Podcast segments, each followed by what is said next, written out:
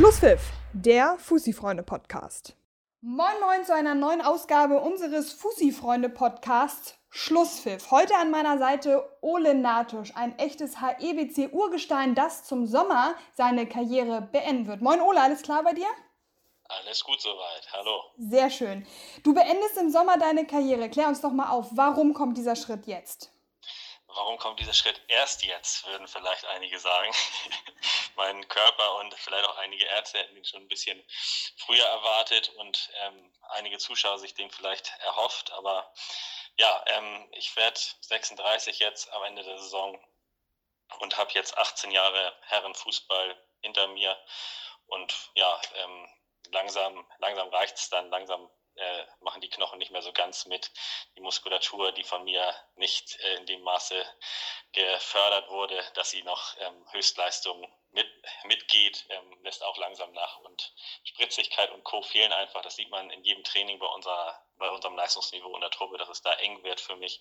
Und da muss man irgendwann den vernünftigen Schritt gehen und sagen, jetzt wird halt nur noch Altherrenfußball gekickt. Also, das wird auch schon gesagt, ein Karriereende ist natürlich nicht. Es ist eigentlich der nächste Schritt in die richtige Richtung, sage ich mal so. Na gut, das Karriereende im äh, Herrenfußball, so kann man es vielleicht genau. umschreiben. Genau, das kann man schon sagen, wenn man es denn Karriere nennen will, genau. Also, ähm, es wird noch weiter Fußball gespielt, aber es wird auch schon, also es ist schon ein emotionaler Schritt und es ist schon so, dass diese 18 Jahre natürlich nicht spurlos an einem vorbeigehen und das schon ja jetzt seit längerer Zeit auch im Kopf rumschwert und ich mich die letzten Jahre immer noch so ein bisschen gedrückt hat und immer noch, ach doch noch ein Jahr, doch noch ein Jahr, aber jetzt muss man dann realistisch sagen, ähm, das Niveau ist einfach dann nicht mehr da. Na gut, okay, das Niveau kommt dann vielleicht an anderer Stelle. Weißt du denn schon, also du hast ja gerade gesagt, du willst noch weiter Fußball spielen, aber könntest du dir dann auch vorstellen, in Richtung Trainer zu gehen oder in der Jugendarbeit äh, was zu machen oder bist du da noch völlig offen? Ähm, ja, das war eigentlich immer so ein fester Plan, so ein bisschen, weil mir das eigentlich ja von meinen so Grundvoraussetzungen vielleicht auch eher liegen würde. Ähm, äh, auch gerade von dem, was ich beruflich mache, also als, als Lehrer und ähm, studierter Sportwissenschaftler ist man da ja so ein bisschen vorgeprägt. Ich habe auch schon als Jugendlicher sogar selbst ähm, ja, äh, ich glaube, den 87er Jahrgang habe ich mal trainiert, bin sogar mal Hamburger Meister mit denen geworden, auch nur als Co-Trainer damals. Da war ich aber selbst ja auch nur drei Jahre älter als die mit 16 oder so. Aber hatte früh angefangen, dachte immer, das wird der nächste Schritt. Aber jetzt mittlerweile sage ich mir, oh, ich stecke so drin in der Schule mit so vielen Kindern und Jugendlichen und jungen Erwachsenen den ganzen Tag über, ob man dann noch abends auch noch, ähm, ja, der ist, der alles vorgibt und ähm, da die Sache anführt und ähm, alle Leute im Blick hat oder ob man es dann eher als Freizeit-Hobby nimmt oder vielleicht auch sich im anderen Bereich einbringt. Das kann ich noch gar nicht so genau sagen, aber ähm, das lasse ich mir auch offen und alles ist möglich, sage ich mal so. Mhm. Du hast ja gerade gesagt, dass dein Karriereende ähm, auch emotional ist und dass du dich auch so, so ein bisschen davor gedrückt hast, diesen Schritt jetzt wirklich zu gehen. Was wirst du denn am meisten vermissen? Ja, am meisten ähm, werde ich die Zeit mit den Jungs vermissen. So. Also das ist schon ähm, ja, ein Fund, sage ich mal, auch im, im Leben, im Privatleben, wenn man mindestens dreimal die Woche da so eine bunte, bunte Truppe sieht aus Männern aus unterschiedlichen Altersklassen und auch aus unterschiedlichen ja, Bereichen, die in unterschiedlichen Bereichen aufgewachsen sind, auf, aus unterschiedlichen Ländern kommen, zum Teil Kulturen, unterschiedlichen Berufen arbeiten. Ähm, das ist schon eine Sache, die immer sehr wertvoll war und wo ich mich ja immer darauf gefreut habe und auch gerade das in den letzten Jahren immer bewusster wahrgenommen habe. So, also vielleicht eher im zweiten Teil ähm, jetzt dieser dieser Laufbahn in der Liga habe ich das richtig schätzen gelernt, was das eigentlich, wie wertvoll das eigentlich ist fürs eigene Leben, ähm, diesen Luxus zu haben mehrmals die Woche. Und das werde ich vermissen. Ähm, ja, das Sportliche und ähm, das Leistungsbezogene, ja, das, ähm, glaube ich, kann man durch andere Sachen ähm, ja nicht ersetzen, aber ähm, das gerät da für mich in den Hintergrund. Also es geht schon um das, um das Soziale, um den Zusammenhalt. Der wird fehlen. Mhm. Trotzdem hattest du ja viele spektakuläre Duelle, viele spektakuläre Heimspiele auch am Rheinmüller. An welche Duelle dieser Art denkst du denn besonders gerne zurück? Oh, ja, also bei 18 Jahren gibt es wirklich so viele Erinnerungen. Also ich erinnere da wirklich ganz schön viele Highlights. Also wenn man von HEBC anfängt, vom ersten Herrenjahr, das war eigentlich noch mein letztes Jugendjahr, da sind wir aufgestiegen damals in die, ich weiß gar nicht, wie sie da hieß, ob sie Hamburg-Liga, Verbandsliga oder Oberliga hieß, man weiß es nicht, aus der Landesliga Harmonia auf jeden Fall. Am letzten Spieltag mussten wir noch gewinnen und dann langsam hatte man sich zum Stammspieler gemausert und ich habe, glaube ich, damals bei Alten Werder das 1-0 gemacht und die erste Aufstiegsfeier erlebt, damals als 18-Jähriger. Ähm, das war großartig, genauso wie viele Grandschlachten bei HEBC damals noch, ähm, lange vor dem Kunstrasen, wo die Gegner noch, ähm, noch weniger gern hingekommen sind als heutzutage vielleicht. Ähm, einmal ein Pokal, Achtelfinale gegen St. Pauli, glaube ich, auf Schnee, also St. Pauli Amateure hießen sie damals noch, jetzt ja U23. Ähm, auf Schnee gewonnen, 3-1. Danach an demselben Tag Weihnachtsfeier abends. Ich glaube, damals Pascha hieß das, also nicht das Bordell, sondern der Nachtclub. Ähm, das waren schon großartige Erlebnisse bei HEBC. Und dann, ja, bei Niendorf hat man natürlich in, in sieben Jahren auch einiges erlebt in der, in der Oberliga. Und ähm, ja, da ist vielleicht dann als, als Negativ-Highlight das, das Pokal-Halbfinale gegen Vorwärts Wacker zu nennen, was wir 1-0 verloren haben. Ich glaube, irgendwie 81., 82. Minute durch einen Handelfmeter, wo der Ball irgendwie aufspringt und dann gegen die Hand springt nach einem hohen Ball irgendwie und wir dann 1-0 da verlieren, wo schon feststand, dass im Finale auch ein Landesligist wartet, damals ETV, die in der Landesliga im Mittelfeld waren. Da ja, war man schon irgendwie nah dran, da mal eine gewichtige Rolle zu spielen und hat das dann da im letzten Moment verschenkt. Das war dann das bitterste Highlight ähm, in der Karriere vielleicht. ja. Mhm. Ja, du hast ja schon ein paar Geschichten erzählt. Hast du ein so ein, so so Highlight, ein so ein Erlebnis, wo du sagst, das ist eigentlich etwas, da werde ich mich mein Leben lang dran erinnern und das werde ich vielleicht auch nochmal meinen Enkeln erzählen?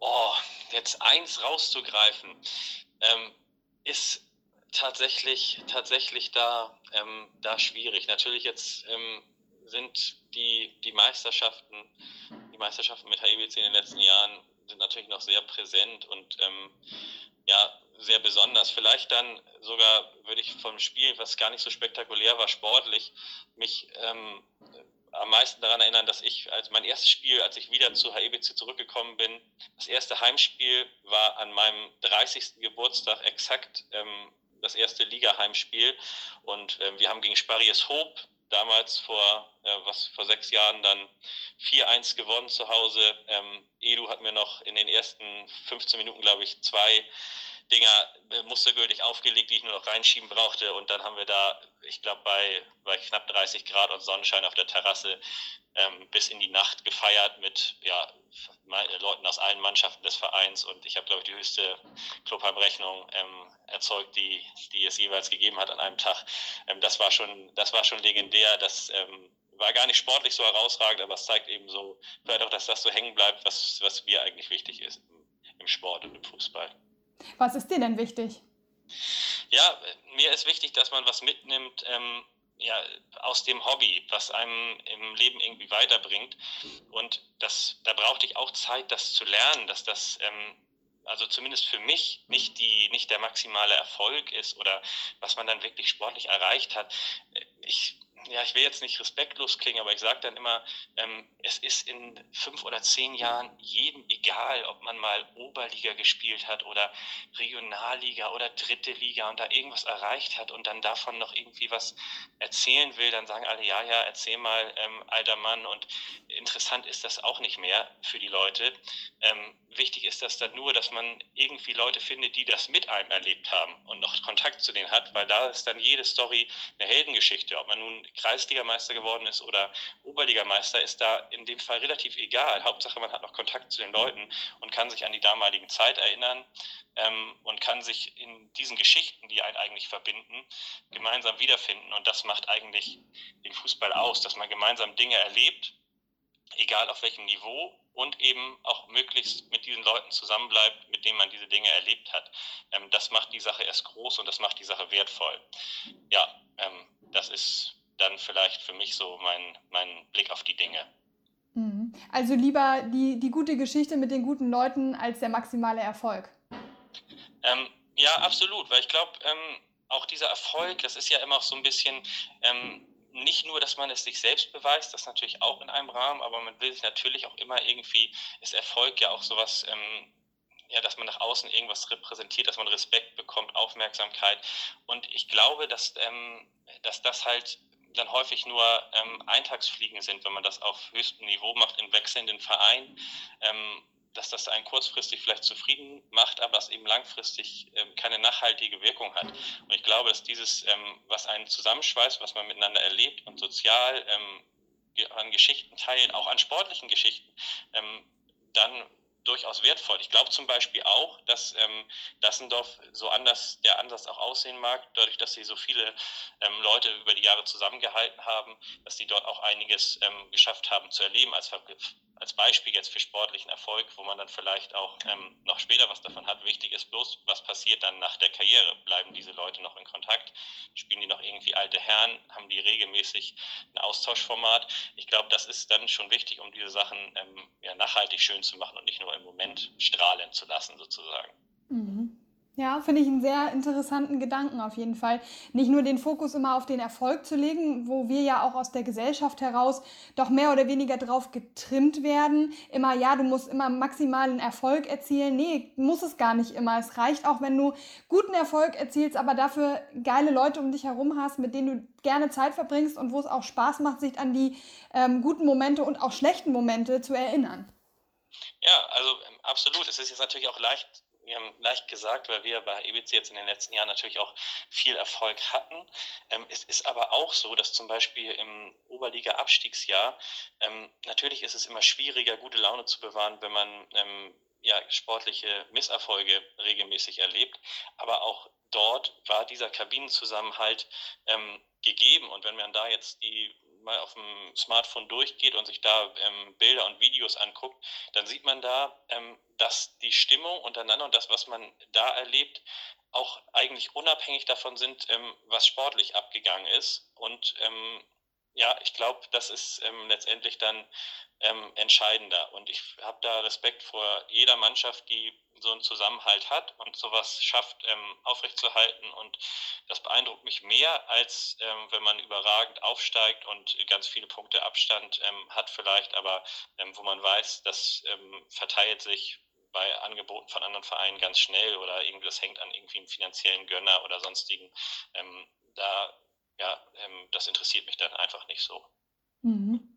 Du hast ja jetzt schon viel darüber berichtet, was dir im Fußball sehr wichtig war, was für dich ähm, wichtige Bestandteile sind. Was macht denn den Verein HEBC, für den du ja nun wirklich sehr, sehr lange Zeit gespielt hast, was macht diesen äh, Verein für dich aus?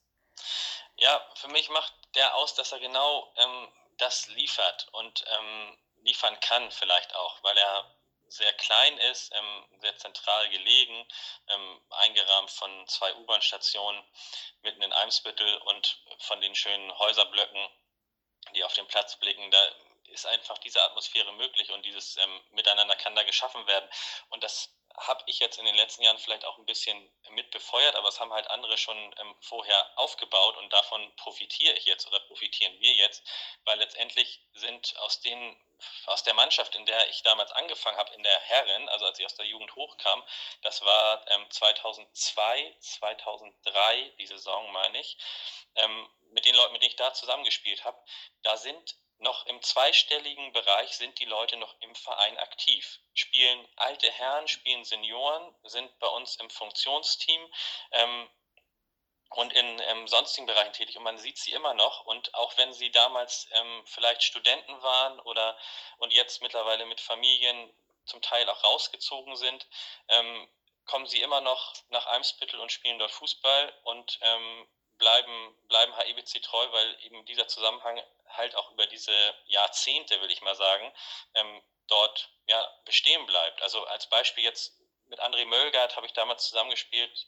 Ähm, der war Torwart, ähm, der wohnt in Tornisch, kommt immer noch und ähm, ist auf unseren Abschlussreisen noch mit dabei von der Liga, spielt mal Senioren, mal alte Herren, ist überall dabei, hat in der Liga auch noch ein paar Mal ausgeholfen, wenn mal zwei, drei Keeper verletzt waren. Ähm, jetzt in den letzten Jahren, das ist ähm, ja schon, schon genial, ähm, solche Leute und dass HEBC, dieser Verein, sowas schafft dann halt. Ne? Also eine große HEBC-Familie. Ja, ähm, ganz genau. Auf jeden Fall ist es jetzt diese Generation oder diese Generation, die jetzt ineinander übergehen, die das geschaffen haben ähm, im Herrenbereich und dann später in den älteren Mannschaften dann noch.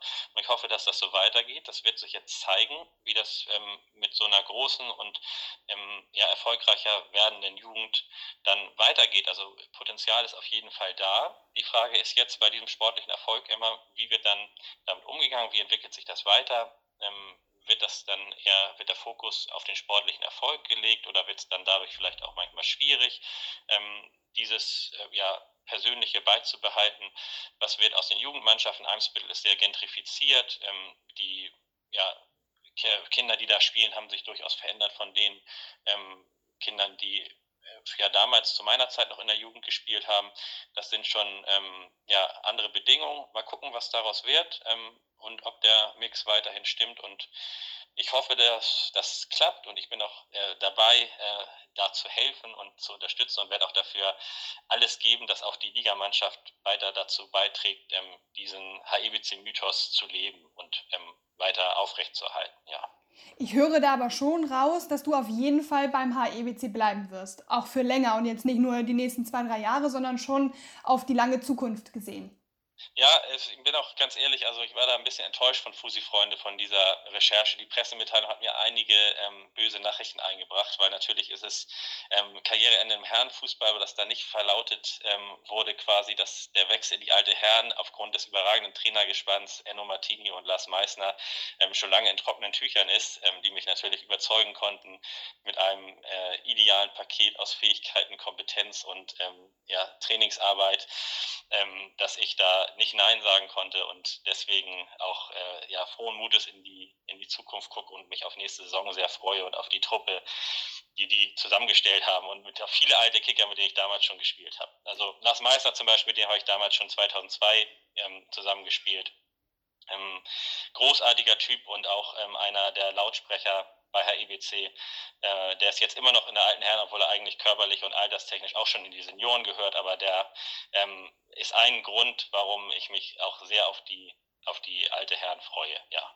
Na gut, wenn wir jetzt schon alles rausposaunt hätten, dann hättest du jetzt ja hier im Podcast gar nichts mehr groß erzählen können. Deswegen, ja, das war alles exakt, geplant. Äh, genau, äh, jetzt freuen sie, jetzt freuen sie sich vielleicht auch doppelt, dass sie ähm, da nochmal da noch mal, ähm, erwähnt werden. Nein, das ist natürlich ein, ist natürlich ein Spaß. Also, aber ähm, Herrenfußball hat durchaus auch natürlich Respekt verdient. Da hat ja ähm, der SC Condor in den letzten Jahren noch einiges auf Hamburger Ebene getan. Auch im Social Media sind die, glaube ich, aktiver ähm, als meine Schüler.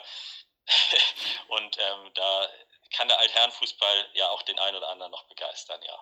So soll es ja auch sein, dass äh, die Karriere und das Leben ist ja nicht nach dem Herrenfußball zu Ende, sondern es geht ja weiter. Ganz genau. Da ja, ja, muss man immer optimistisch bleiben und auch da hat es noch einiges zu bieten. Apropos optimistisch bleiben, kommen wir mal zu einem ganz anderen Thema. Du hast es ja eingangs schon gesagt, dass du Lehrer bist und wir befinden uns ja in einer aktuellen Situation, die ja sehr schwierig ist, die äh, Corona-Krise, ein Thema, was ja irgendwie alles so überschattet. Mich würde mal interessieren, wie geht es dir aktuell? Auch abseits des Platzes vor allem in deinem Lehrerdasein. Ja, also in meinem Lehrerdasein ist natürlich das zurzeit ähm, durchaus kompliziert, aber auch gleichzeitig ähm, ja, ähm, spannend und ähm, herausfordernd. Das alles nicht ganz so einfach, ähm, das jetzt zu managen. Ich habe eine fünfte Klasse und ähm, eine 13. Klasse, die ich gerade eng betreue, die 13er schreiben jetzt Abitur und die ähm, Fünfer müssen irgendwie zusehen, dass sie ihren Alltag da ja ohne, ohne festen Rhythmus managen. Da versuchen wir zu unterstützen, schicken jeden Tag Tagespläne, die werden nur über die, die Tutoren ähm, ja, kontaktiert, die haben nur Kontakt zu uns quasi, wir liefern dafür alle Fächer ähm, ja, die Aufgaben weiter und erstellen da Pläne für die Schüler und bauen da Sportaufgaben und auch mal ähm, einzelne Tagesaufgaben zusätzlich ein und auch ein bisschen was, was ähm, ja, weg von dem normalen Schulstoff geht. Und für die 13er ist es natürlich ähm, ja, ganz spannend, was da jeden Tag neu von der Behörde so ungefähr kommt. Jetzt wird diese Woche dann ihr Abitur doch noch nach hinten verschoben und das hat auch unsere Klausur betroffen, die wir ähm, mit dem Wirtschaftsprofil schreiben. Die sind jetzt, die waren sonst am ersten Termin, am 16.04. sind jetzt ähm, noch weiter nach hinten gerutscht und ja, das ist natürlich alles spannend. Da ähm, macht man Unterricht per Videokonferenz und ähm, ist da im anderen Austausch mit den Schülerinnen und Schülern, was zwar kompliziert ist, aber auch irgendwie spannend und ja, man will das natürlich dann auch gut hinbekommen und es ist auch irgendwie ja eine aufregende Situation. Ich will da, bin ja nicht jemand, der das alles immer so negativ sieht. Ich glaube auch, dass man viel dabei lernt, gerade die Lehrerseite. Hältst du es denn für sinnvoll, dass die Abiturprüfungen durchgezogen werden? Ähm, ja, ich, also vom Gefühl her schon, weil es ganz einfach so ist, glaube ich, dass man das in diesem Rahmen mit ähm, den Auflagen, die da getätigt wurden, dass nur zehn Schüler maximal in einem Raum schreiben und mit Sicherheitsabständen, mit frisch desinfizierten Arbeitsplätzen und so weiter, dass die keinen direkten Kontakt zueinander haben, dass das gut möglich ist und ähm, dass sich die Schülerinnen und Schüler darauf vorbereitet haben, auch wenn sie in der Großzahl jetzt sagen würden, wir würden lieber unser Abitur ohne Prüfung bekommen und vielleicht wird der Schnitt sogar noch ein bisschen besser. Ähm, wenn, wenn wir unsere Durchschnittsnoten da einbringen könnten, dann wäre das aber allen Schülern in Deutschland so, dann werden wieder alle Schnitte besser. Es wird ihnen für ihr Studium auch nicht so viel bringen und sie werden immer irgendwie in dieser, ja, in dieser Story gefangen, dass sie ihr Abitur nicht wirklich geschrieben haben, der 2020er Jahrgang. Ich glaube, das ist ganz wichtig, dass man so eine Lebensphase auch abschließt mit so einer großen Herausforderung und das dann auch ähm, für sich bewältigt. Die ist vielleicht noch mal größer ähm, während der Corona-Krise, aber ähm, ich wäre dann dafür, dass es, wenn da wirklich Leute ernsthafte Probleme haben oder vielleicht auch besonders gefährdet sind oder da ganz große Sorgen haben, dass man da in diesem Jahr Sonderregelungen finden könnte, aber das ähm, für die Allgemeinheit ähm, ist das eigentlich ähm, machbar, dieses Abitur zu schreiben. Und in der Vorbereitung, wenn die Schülerinnen und Schüler gut betreut werden, ähm, sind sie auch so weit, dass sie ähm, das ja, gut hinbekommen. Gerade in Hamburg, wo ähm, durch die Ferien und das frühstartende Abitur gar nicht so viel Unterricht ausgefallen ist. Mhm. Also ich kann nur sagen, aus meiner Abiturzeit, die jetzt auch schon ein paar Jährchen zurückliegt, aber ich möchte die Prüfung nicht missen. Also die Aufregung und vor allen Dingen auch das Gefühl danach zu wissen, okay, du hast es geschafft, du hast die erste richtig große Lebensprüfung hinter dich gebracht, im besten Fall dann auch erfolgreich bestanden. Also dieses Gefühl, das würden, würden die Schüler ja dann nicht erleben. Und ich glaube, das prägt einen auch für, die, für das weitere Leben. Ja, ähm, genauso sehe ich das nämlich auch. Es wäre natürlich auch für mich, wäre es einiges an Korrekturarbeit, was wegfallen würde. Klausuren korrigieren, die ganzen Gutachten schreiben zu den Klausuren und so weiter und so fort. Ähm, trotzdem ähm, hat man dafür gearbeitet, ähm, dass, ja, dass die Schülerinnen und Schüler dazu in der Lage sind, diesen, Anforderungs, ähm, ja, diesen Anforderungen gerecht zu werden zu diesem Zeitpunkt. Und dann sollte man das, wenn es irgendwie möglich ist, und auch verantwortlich gesundheitlich, das kann ich nicht genau beurteilen, aber ich denke, unter diesen ähm, Gegebenheiten ist das möglich, dann sollte man das auch ähm, durchziehen. Und ja, was du gesagt hast, natürlich ein bisschen schade ist für, diese, ähm, für diesen Jahrgang natürlich, dass sie dieses Gefühl danach, was man hat nach den Prüfungen, nicht so richtig auskosten können. Vielleicht, man weiß es nicht, die mündlichen Prüfungen sind erst Mitte Juni, vielleicht ist da auch schon wieder eine andere Situation und es sind gewisse Sachen wieder möglich, dass man dann auch ja, diesen Erfolg auch gemeinsam genießen kann. Das ist ja eigentlich auch immer eine wichtige Sache dabei. Das wäre schade, wenn das diesem Jahrgang verwehrt bliebe. Ja, dann lass uns nochmal äh, innerhalb dieser ganzen Corona-Geschichte auch auf den Fußball gucken. Der Ball ruht, aktuell geht gar nichts. Der HEBC steht auf Platz 1. Und nun fragen sich irgendwie alle, wie es mit der Saison weitergehen soll. Jetzt wurde äh, vor ein paar Tagen bekannt, dass die belgische erste Liga die Saison komplett abgebrochen hat, ähm, denn äh, den FC Brügge als Meister quasi ausgesprochen hat. Wie stehst du zu einem Abbruch der Saison? Glaubst du, dass das so möglich wäre? Wie müsste die Saison aus deiner Sicht gewertet werden? Ja, das ist jetzt immer so ein bisschen schwierig, wenn man selbst ja, ja auf ganz oben steht und ähm, ein paar Punkte Abstand hat, ähm, dass man da noch ernst genommen wird, wenn man sagt, ich glaube, dass äh, ja im Zweifelsfall entweder die Saison zu Ende gespielt werden sollte oder der derzeitige Stand verwendet werden sollte mit Punktekoeffizienten, also geteilt durch die gemachten Spiele, die Punktzahl. Ähm, aber ja, jetzt bei dem, was ich vorgesagt habe, mir ist es gar nicht so wichtig, ob wir ähm, aufsteigen. Das ist für einige natürlich sehr wichtig ähm, bei uns und ähm, die sind auch heiß darauf, wieder Oberliga zu spielen. Ich glaube auch, dass sie es verdient haben und ich glaube auch, dass die richtige Lösung ist, halt so eine Saison, die zu zwei Dritteln gespielt wurde oder sogar noch mehr, dass man ähm, die nicht einfach streichen kann, dass man da sagen muss, ähm, ja, wer jetzt mit Abstand letzter ist oder auf den Abstiegsplätzen zu diesem Zeitpunkt oder auf den Aufstiegsplätzen, der hat sich da auch ähm, selbst hingebracht, auch wenn man da natürlich noch was ähm, verändern könnte in den ausstehenden Spielen. Ich hoffe, dass das noch irgendwie möglich ist, die zu spielen, aber trotzdem bin ich der Meinung, dass es die falschere Entscheidung wäre, zu sagen, das hat nicht stattgefunden, weil das den Leistungen noch weniger gerecht werden würde, als wenn man sagen würde, wir nehmen den derzeitigen Stand. Ähm, ob Auffüllen jetzt Sinn macht, die Ligen größer zu machen mit dieser Aufstiegsregelung, keiner steigt ab, oder ob man es vielleicht irgendwie hinbekommt, noch ähm, Playoff-Spiele oder Relegationsspiele zu machen, wenn einzelne Spiele noch stattfinden könnten im Juni. Ähm, ja, das ähm, sollen die Leute beim Verband entscheiden. Ich glaube auch, dass ähm, ja, das wird jetzt kein ähm, Umbringen, die Entscheidungen, die da ähm, geschehen. Deswegen ist das Gesundheitliche immer, immer wichtiger. Das Sportliche sollte in den Hintergrund treten. Wenn man darauf guckt, denke ich aber trotzdem, dass sportlich etwas geleistet wurde und man das berücksichtigen sollte. Ja. Also du bist der Meinung, dass die Saison nicht komplett annulliert werden darf. Also dass man nicht sagen kann, okay, dann tun wir eben so, als hätte es die Saison 2019, 2020 gar nicht gegeben. Ja, ich bin ein bisschen überrascht über diese ähm, diesen Vorschlag überhaupt, also weil sich der wie gesagt, von der Logik her erschließt der sich mir gar nicht so richtig. Ähm, wenn man sagen würde, ähm, ja, man, man, man will nicht die Saison so werten, wie sie jetzt steht. Wenn man abbrechen müsste, dann müsste man sich irgendwelche Sonderregelungen ausdenken. Aber sozusagen, dass man sagt, ähm, alles wird auf Null gestellt und alles, was man vorher schlecht und gut gemacht hat, ähm, wird jetzt annulliert. Ähm, das kann ich mir irgendwie nicht so ganz vorstellen, dass das ja, also dass das eine Form der Gerechtigkeit wird oder die gerechteste Möglichkeit. Eine ganz gerechte gibt es natürlich nicht. Aber wie gesagt, das ist auch gar nicht so im Fokus. Wichtig ist, dass ähm, die Vereine irgendwie das, das durchstehen dass überhaupt im nächsten Jahr wieder Fußball gespielt werden kann und in welcher Liga und unter welchen Bedingungen ist dann eigentlich, wenn man ehrlich ist, auch wieder vollkommen, ähm, ja, voll, vollkommen Wumpel.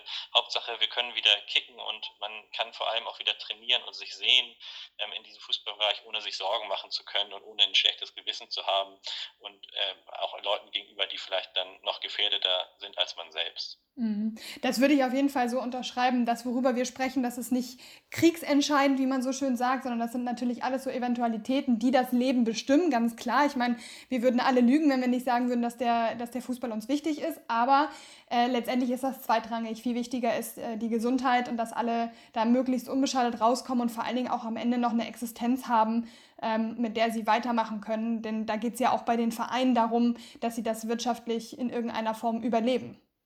Ja, ja, also da stecke ich äh, in diesem Problem auch nicht so ganz drin. Ähm, inwiefern da welche Vereine wirklich ähm, schlingern. Also ich glaube, dass wir bei EBC vorher schon nicht auf Rosen gebettet waren und finanziell allein durch unser marodes Clubheim immer so unsere ähm, kleinen Problemchen haben, aber dass wir jetzt durch das Fußball ausfällt, ähm, diese die Zuschauereinnahmen, ähm, die da wegbrechen, machen den Braten, glaube ich, ähm, nicht fett. Ich glaube auch, dass wir dann das Glück haben, dass ja, das ist dann wieder der Vorteil vielleicht von der Gentrifizierung im Eimsbild, dass nicht so viele ihre Mitgliedsbeiträge hier aussetzen würden. Ich weiß gar nicht, ob sie das dürften.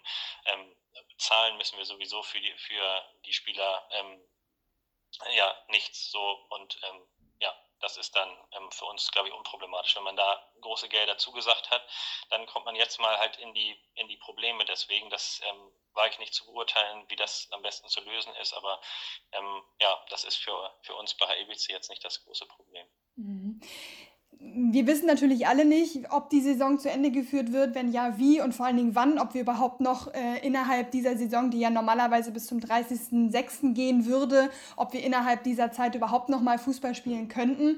Sollte das nicht der Fall sein, sollte die Saison abgebrochen werden, würde das natürlich auch bedeuten, dass du deine Herrenkarriere beenden würdest ohne ein richtiges Abschiedsspiel. Ähm, wie geht's dir damit? Machst du dir darüber Gedanken oder sagst du, naja, mein Gott, dann ist das eben so, ich spiele bei den alten Herren weiter, das wird auch eine geile Truppe?